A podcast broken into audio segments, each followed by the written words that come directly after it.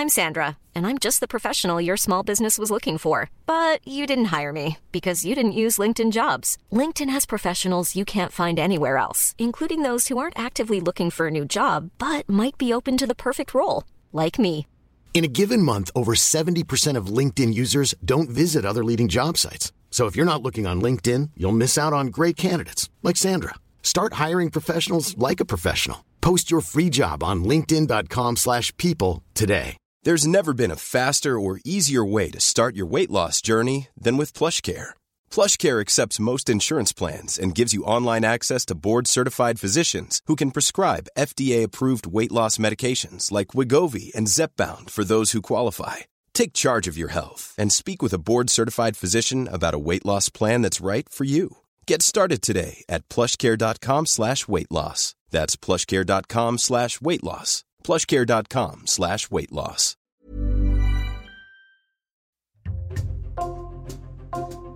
Bonjour, c'est Jules Lavie pour Code Source, le podcast d'actualité du Parisien.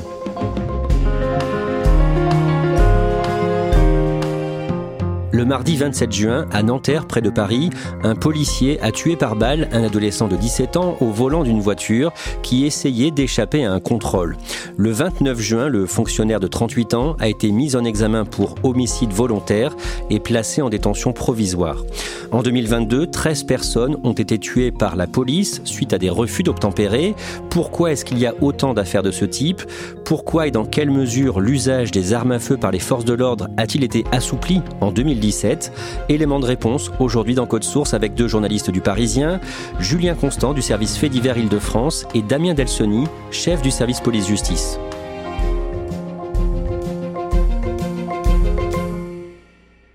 Bonjour, encore une décision qui va dans le sens de la sécurité des automobilistes. De quoi s'agit-il cette fois? Eh bien de la mise en place du permis de conduire à point. Sur le permis de conduire, il y aura des coupons qu'on enlèvera au fur et à mesure des infractions jusqu'à retirer complètement le permis. Damien Delsoni, on a choisi de commencer ce podcast en 1993, l'année où le permis à point est mis en place. Pourquoi ce permis et qu'est-ce que ça va changer?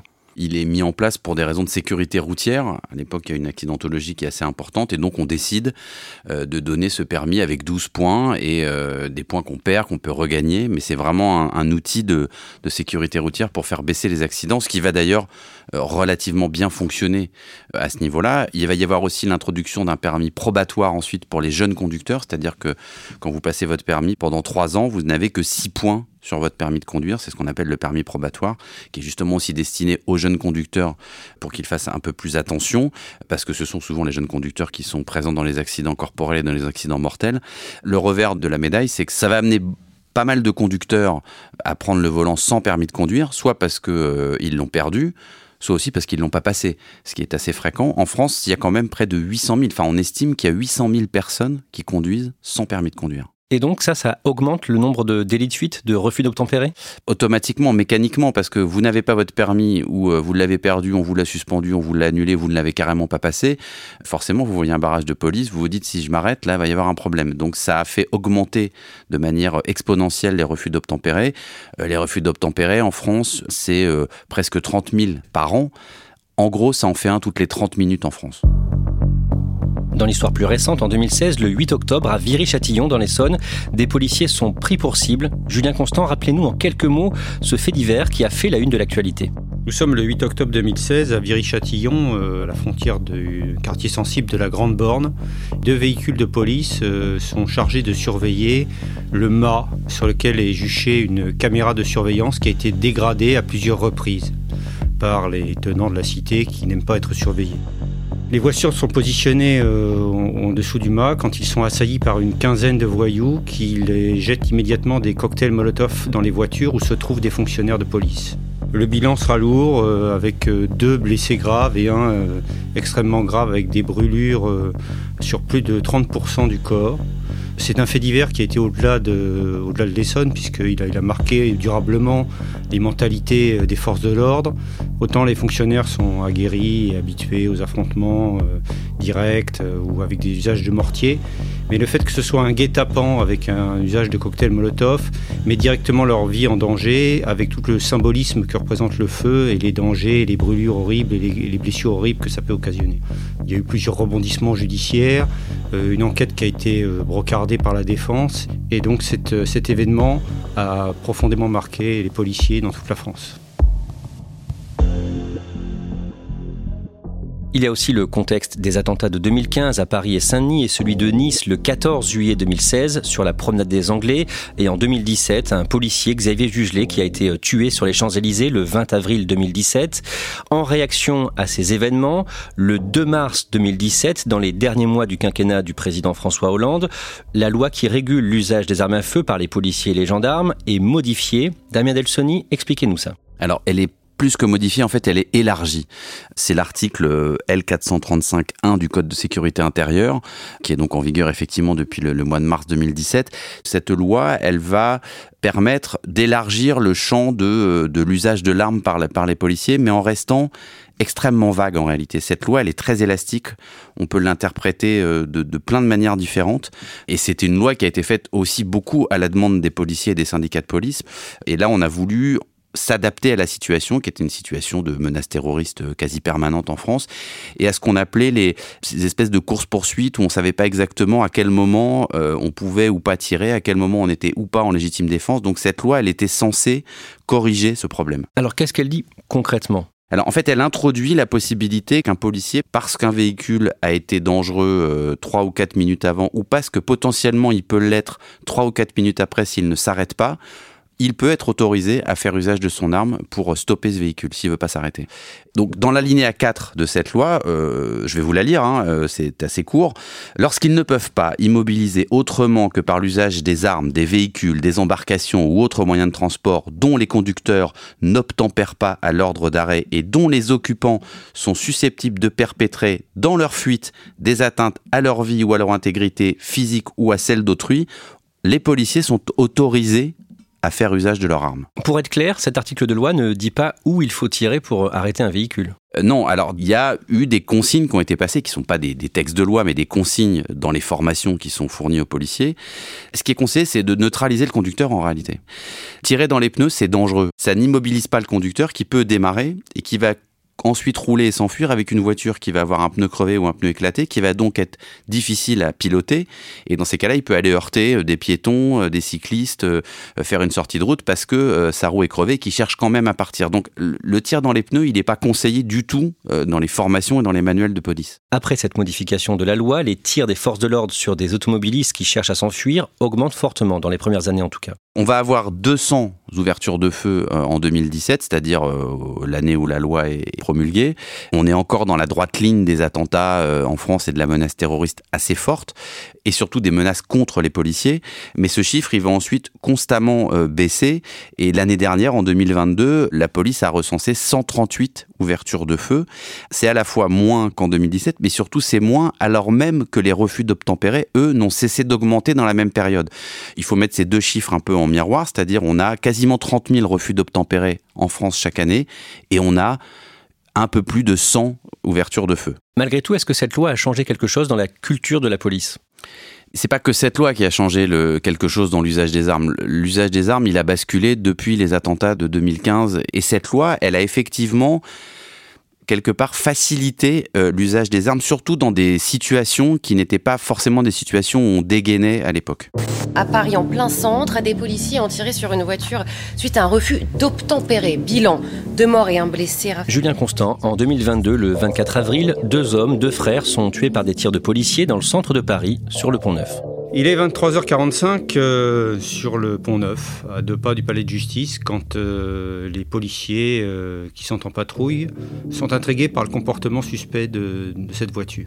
Un véhicule polo. Le véhicule s'arrête au niveau du quai des Orfèvres. Deux personnes montent à l'intérieur et ils décident de le contrôler. L'un des fonctionnaires, armé de son fusil mitrailleur, se place devant le véhicule, tandis que son collègue vient à la fenêtre pour contrôler les papiers. Soudain, le conducteur redémarre. Le policier pense que sa vie est en danger et il ouvre le feu. Les deux frères seront touchés de six projectiles. Deux mois plus tard, dans la nuit du samedi 4 au dimanche 5 juin, dans le nord de Paris, dans le 18e arrondissement, une jeune fille de 21 ans est tuée par un policier. Ce matin-là, les jeunes gens sortent de boîte de nuit.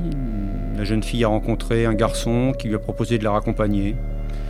Ils roulent et ils sont contrôlés par la police. Encore une fois, le conducteur redémarre au moment du contrôle, les policiers tirent et cette fois-ci c'est la passagère euh, qui est mortellement touchée par balle. Damien Delsoni, à Nice, le 7 septembre, un policier ouvre le feu sur un homme qui refusait de s'arrêter et dont la voiture repart doucement en marche arrière. La scène, elle est filmée. Il y a une vidéo amateur qui tourne avec un téléphone. Alors, on voit effectivement la, phase finale de l'intervention. En fait, c'est une voiture qui est poursuivie déjà depuis un certain moment par plusieurs patrouilles de police, d'ailleurs, dans, la ville de Nice. À ce moment-là, la voiture du fuyard, elle est bloquée par une voiture de police qui se trouve juste devant. En fait, ils sont nez à nez, capot contre capot. Il y a un policier qui descend de la voiture pour mettre en joue euh, le, le conducteur. Et effectivement, le réflexe du conducteur, c'est de partir en marche arrière. Et à ce moment-là, le policier ouvre le feu en direction du conducteur et le tue. Oh putain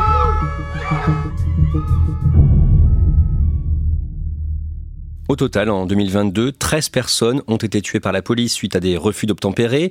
Julien Constant, en 2023, il y a une nouvelle affaire comparable, le mercredi 14 juin à Angoulême, en Charente. Alors ce matin-là, il est 4 heures du matin quand euh, un jeune homme euh, d'origine guinéenne qui travaille dans un restaurant part travailler.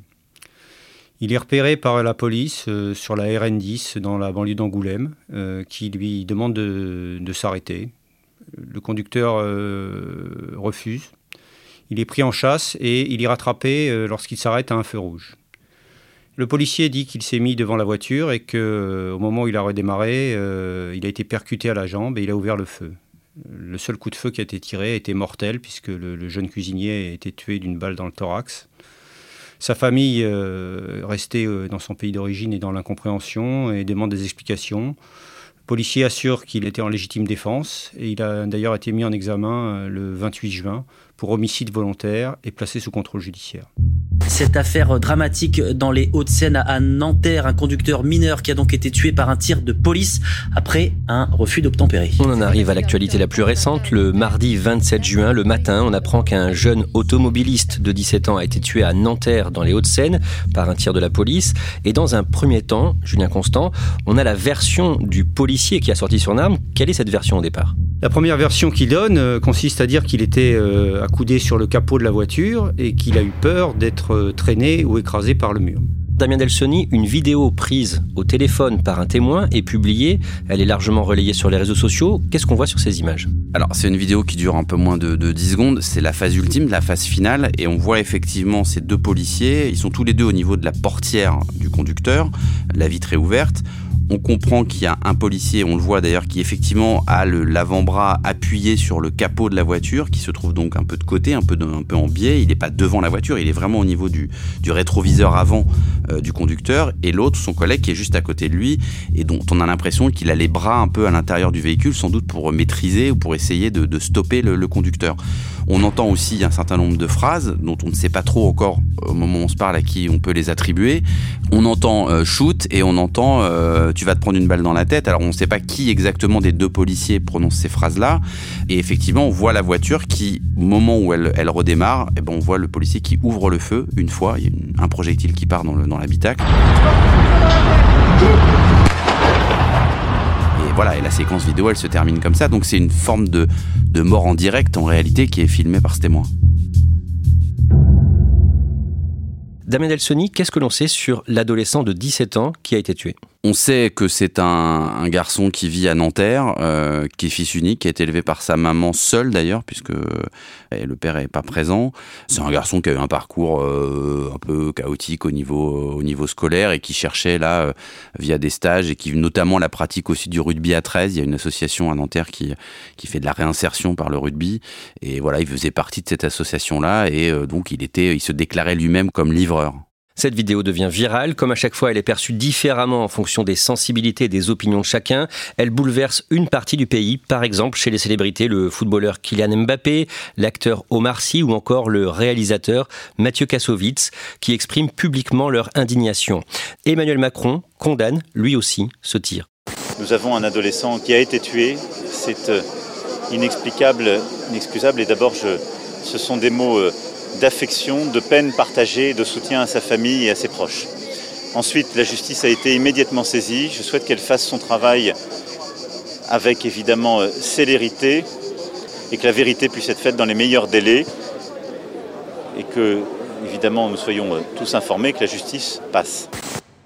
Damien Elsoni, il parle d'un acte inexplicable et inexcusable. Jusqu'ici, il prenait plutôt la défense des policiers. Oui, alors d'ordinaire, que ce soit le ministre de l'Intérieur ou le président de la République ou les premiers ministres, prennent toujours plutôt, alors pas la défense, mais en tout cas une certaine forme de prudence avant d'impliquer un policier et de reconnaître par exemple le terme de bavure. Là, ce qui change un petit peu dans le vocabulaire d'Emmanuel Macron, c'est la deuxième partie de sa phrase. Euh, Qu'ils disent c'est inexplicable, là, à peu près tout le monde peut être d'accord, y compris les policiers, y compris les syndicats de police. C'est le terme inexcusable, le qualificatif inexcusable qui va tendre tout de suite, notamment beaucoup les policiers et leurs syndicats, parce que c'est un jugement avant même que le policier soit mis en examen et bien sûr plus tard condamné ou pas, il y a une forme de condamnation en réalité par le président du comportement et de, de, de ce qu'a fait le policier ce matin-là. Julien Constant, qu'est-ce que l'on sait du policier qui a tiré sur l'adolescent?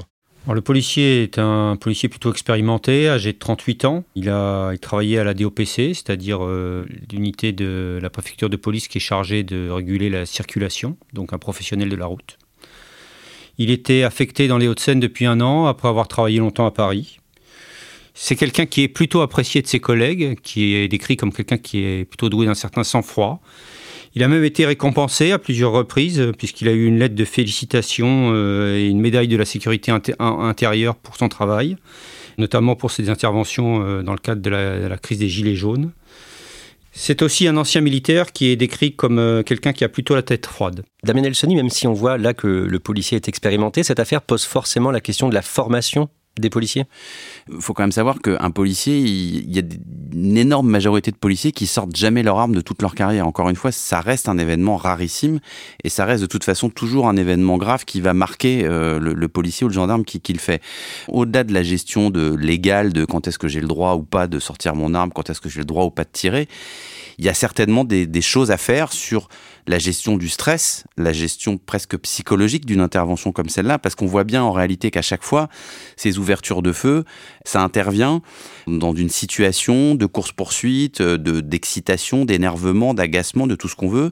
C'est peut-être cette gestion-là qui est très peu euh, utilisée euh, en formation générale de la police. On forme des unités d'élite euh, à cette gestion de stress et à cette gestion psychologique, sans doute moins finalement ceux qui sont au contact quand même malgré tout de la délinquance de tous les jours et qui sont confrontés au refus d'obtempérer notamment. Le mercredi 28 juin, la mère de Naël dit quelques mots sur son fils qu'elle vient de perdre sur Internet dans un live Instagram. Ils m'ont enlevé un bébé. C'était encore un enfant. Il avait besoin de sa mère. Ce matin, il m'a fait un gros bisou. Il m'a dit Maman, je t'aime. Je lui ai dit Fais attention à toi. Je lui ai dit Je t'aime, fais attention à toi. Voilà. Voilà, on est sortis en même temps. Il est parti prendre un McDo, je suis partie travailler comme tout le monde. Une heure après, on me dit que quoi On a tiré sur mon fils. Je vais faire quoi Je vais faire quoi la vidéo du tir de ce policier qui a tué l'adolescent a bouleversé une partie du pays et dans la nuit de mercredi à jeudi, il y a eu des violences urbaines dans plusieurs villes d'Île-de-France, mais aussi à Toulouse ou encore Lyon par exemple. Le jeudi 29 juin au matin, Damien Delsoni, le procureur de la République de Nanterre, donne des précisions sur l'affaire. Il va raconter un peu la chronologie de ce drame euh, qui démarre en fait un tout petit peu avant 8 heures du matin lorsque cet équipage de deux policiers qui patrouillent à moto, c'est leur métier, c'est comme ça qu'ils font, repère une Mercedes jaune, une voiture un peu de type sportive avec des plaques polonaises, ce qui déjà en soi euh, attire forcément le, regard d'un policier. Les policiers, ils se rendent compte aussi visuellement que la personne qui conduit la voiture a l'air assez jeune, que potentiellement il a peut-être pas 18 ans et donc pas de permis de conduire, et que cette voiture, elle euh, remonte en plus une voie de bus, donc interdite aux, voitures, euh, dans le centre de Nanterre en direction de Nanterre Université. Donc il décide de procéder au contrôle de cette voiture. Sauf que cette voiture, bah, elle s'arrête pas, elle accélère. Ils arrivent à un moment donné à la bloquer une première fois au niveau d'un feu rouge. Le conducteur redémarre, grille le feu rouge. Le procureur explique après que dans sa course, la voiture va quand même frôler un piéton et un cycliste. avant d'être bloqué dans les embouteillages. Et c'est à ce moment-là, quand la voiture, la Mercedes, est bloquée dans l'embouteillage avec Naël au volant, que les deux motards parviennent en quelque sorte à, la, à la rattraper. Ils descendent de leur moto après, on connaît la suite. Ils viennent se porter à hauteur de la vitre avant au niveau du conducteur. C'est là qu'ils mettent en joue et qu'on a la séquence qui suit. Donc le procureur, il explique toute cette séquence qui est avant le tir et au moment du tir. Il ajoute quand même, malgré tout, que selon l'enquête de l'IGPN, l'inspection générale de la police nationale, la police des polices et les magistrats estiment que cette ouverture de feu, elle n'est pas faite dans les règles. Euh, c'est d'ailleurs pour ça qu'ils qualifient l'acte du policier d'homicide volontaire, de meurtre, il hein, faut être très clair. Ça veut dire qu'ils considèrent que euh, vu les textes euh, en, vigueur, il n'y a pas de légitime défense, il n'y a pas de danger en tout, cas, et que selon lui, euh, ce tir, il n'est pas fait dans les règles de l'art et dans les règles de, la loi. Il va quand même aussi rappeler, euh, concernant la victime, concernant Naël, que quelques jours auparavant, c'est-à-dire dimanche dernier, il avait été déjà arrêté, contrôlé à la suite d'un refus d'obtempérer, qui lui avait valu d'ailleurs une convocation pour septembre 2024 devant le tribunal pour enfants. Bon, ce qui, ce qui signifie, en fait, il Naël, il conduisait des voitures euh, alors qu'il a 17 ans et qu'il n'a donc pas de permis de conduire, et qu'il était aussi, euh, voilà, habitué entre guillemets à conduire des voitures sans permis et surtout euh, à pas s'arrêter, évidemment, comme il n'a pas de permis quand on lui demandait de s'arrêter. Le jeudi 29 juin, dans l'après-midi, une marche blanche pour Naël a rassemblé des milliers de personnes à Nanterre. Marche qui s'est terminée dans la violence avec des affrontements avec les forces de l'ordre. Damien Delsoni, la même journée, une information judiciaire a été ouverte donc pour homicide volontaire contre le policier qui a tiré. En fin de journée, ce policier a été mis en examen et placé en détention provisoire. Que va devoir déterminer l'enquête? Ben, L'enquête, elle va devoir refaire un peu tout le film de ces quelques minutes euh, mardi matin entre 8h-5 et le moment où il y a l'ouverture de feu. Elle va devoir surtout déterminer si euh, cette ouverture de feu, elle est conforme à la loi euh, en vigueur. Alors l'avocat du, policier s'est déjà exprimé sur la question disant que selon lui, cette ouverture de feu, elle était en règle par rapport à la loi. Donc c'est comment on va apprécier le danger qu'a pu percevoir ce policier quand il a ouvert le feu. Pas forcément le danger pour lui, hein, parce qu'encore une fois, je rappelle que le texte, il prévoit aussi que le policier peut ouvrir le feu s'il considère que dans sa fuite, cette voiture peut constituer un danger pour autrui. Autrui, ça veut dire la personne qui traverse la rue, qui est en vélo, qui est sur le trottoir, etc. Donc c'est là-dessus que va se jouer le débat un peu juridique, mais il se jouera certainement après, plus tard, une fois que la tension sera un peu retombée. On a bien compris que là, c'était pas tellement le moment d'exposer tous ces arguments et qu'en tout cas, ils pouvaient pas être entendus. La vidéo, elle a un peu tout embarqué. Elle empêche tout débat pour l'instant juridique parce que la vidéo, elle est tellement euh, violente et quelque part choquante qu'elle a empêché tout débat sur euh, est-ce que l'ouverture de feu était justifiée ou pas. Le policier encourt une peine en théorie de 30 ans de réclusion. La nuit du jeudi 29 au vendredi 30, il y a eu une nouvelle fois des violences urbaines dans des dizaines de villes en France, plus que la nuit précédente.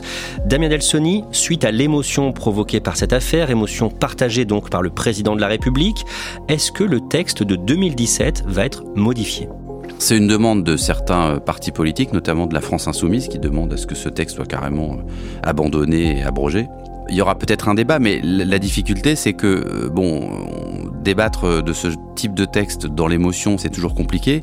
Et surtout, il va y avoir en face des syndicats de policiers qui vont dire, mais attendez, ce texte, il ne sert pas à avoir un permis de tuer euh, permanent. Ce texte, il, est né euh, en 2017 parce qu'il y avait une menace qui existe toujours, hein, la menace terroriste en France, euh, parce que nous, nous avions des policiers qui étaient visés directement parce qu'ils étaient policiers, y compris à leur domicile.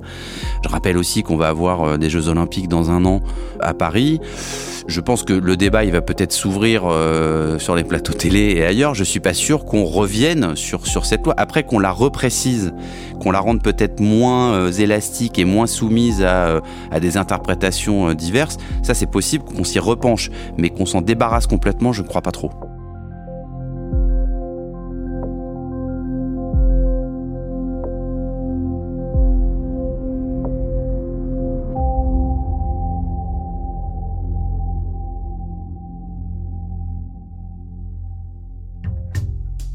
Merci à Damien Delsoni et Julien Constant.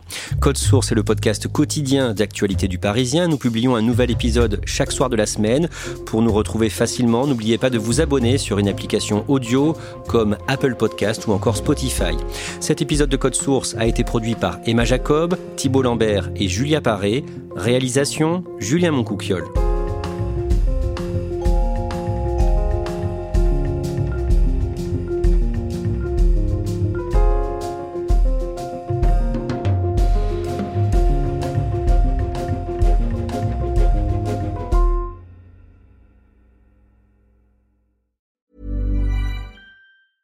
Planning for your next trip? Elevate your travel style with Quince. Quince has all the jet setting essentials you'll want for your next getaway, like European linen, premium luggage options, buttery soft Italian leather bags, and so much more. And it's all priced at 50 to 80% less than similar brands. Plus, Quince only works with factories that use safe and ethical manufacturing practices. Pack your bags with high-quality essentials you'll be wearing for vacations to come with Quince. Go to quince.com slash trip for free shipping and 365-day returns.